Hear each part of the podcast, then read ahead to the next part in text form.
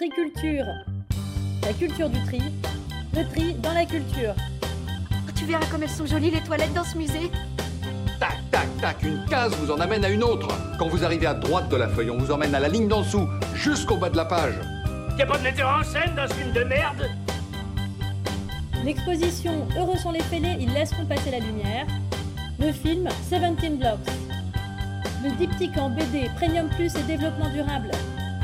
Heureux sont les fêlés, ils laisseront passer la lumière de Olivier Ratti. Présente une série d'installations lumineuses à la gaieté lyrique jusqu'au 31 octobre 2021.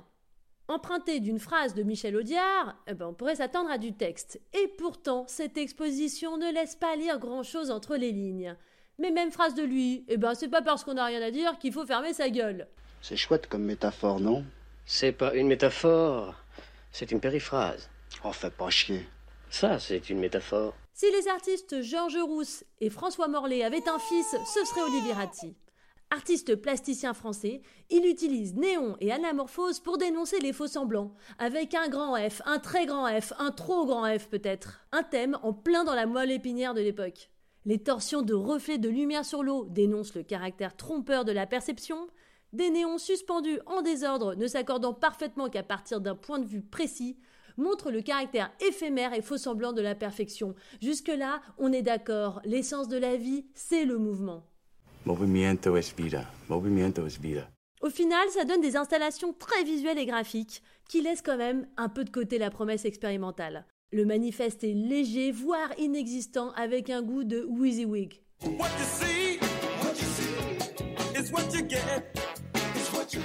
Là où Radzi fait preuve de cynisme, ou d'opportunisme, hein, allez savoir, c'est que l'exposition étant extrêmement photogénique, elle est devenue l'expo la plus instagrammable du moment. Donc en gros, je dénonce la société de l'image et son caractère trompeur avec euh, bah, des setups instagrammables. On utilise l'outil pour dénoncer l'outil. Ok, mais est-ce que c'est une mise en abîme accessible à Gigi la 75 qui fait sa coquine mignonne sur les réseaux? Jusque-là, un plaisir d'esthète sans tête. Mais c'est quand l'artiste se défait à la fois de l'influence de ses pairs et de la perfection graphique qu'il excelle en créativité et en audace. The Negative Space est une immense chambre noire enfumée dont les faisceaux de lumière au sol créent des parois trompe-l'œil. Accompagnée d'une bande sonore terrifiante, c'est une traversée à tâtons fantomatique et inquiétante. Là, pour le coup, on vit une expérience, quasi d'horreur cinématographique, qui, lumière du téléphone à l'appui, plonge dans les univers cauchemardesques de Rec ou de Blair Witch Project.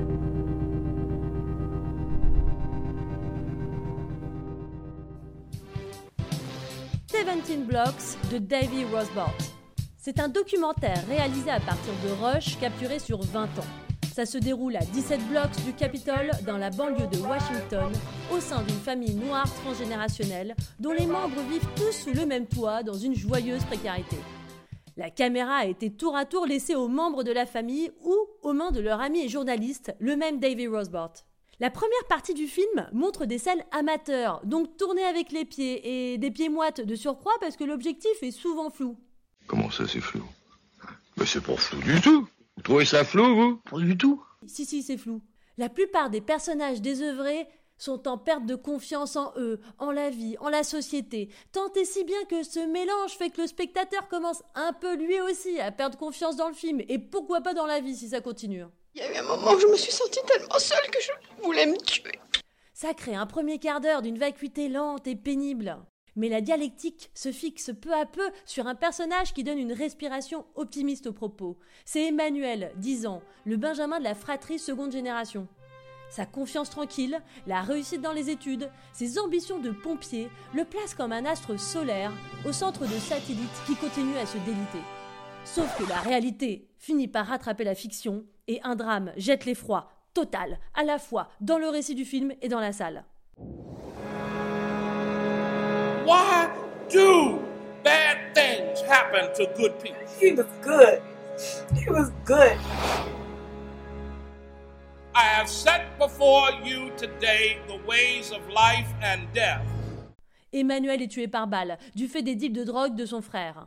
Le plus talentueux, le plus vertueux et accessoirement le plus intéressant du film est supprimé. l'injustice vomitive. Et pourtant, cette mort a une utilité. Le deuil vécu par la famille transforme peu à peu ses membres en phénix.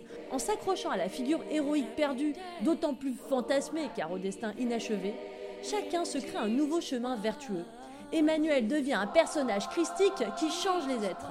Alors, est-ce que cette frange de la société, pauvre, précaire, désœuvrée, abandonnée par l'État, ne trouverait-elle pas le salut dans les vertus de la religion et l'exutoire spirituel?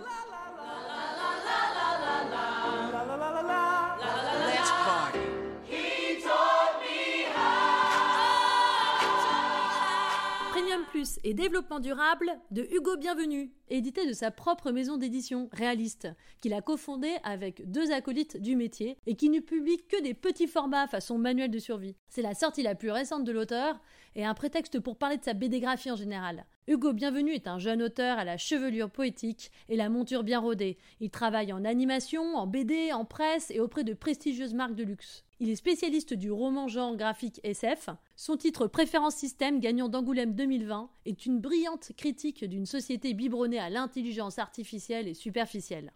C'est chiant d'être allergique au chat, putain. On aura un chat. On aura des millions de vues, là. Hugo Bienvenu dessine le cliché du futur qu'on avait dans les années 60, donc encore douce et insouciante, avec des personnages affublés de lunettes panoramiques, des robots inoffensifs aux formes lisses, des hommes fortunés qui transpirent beaucoup, sûrement à cause des corps féminins pulpeux et moulés dans du latex.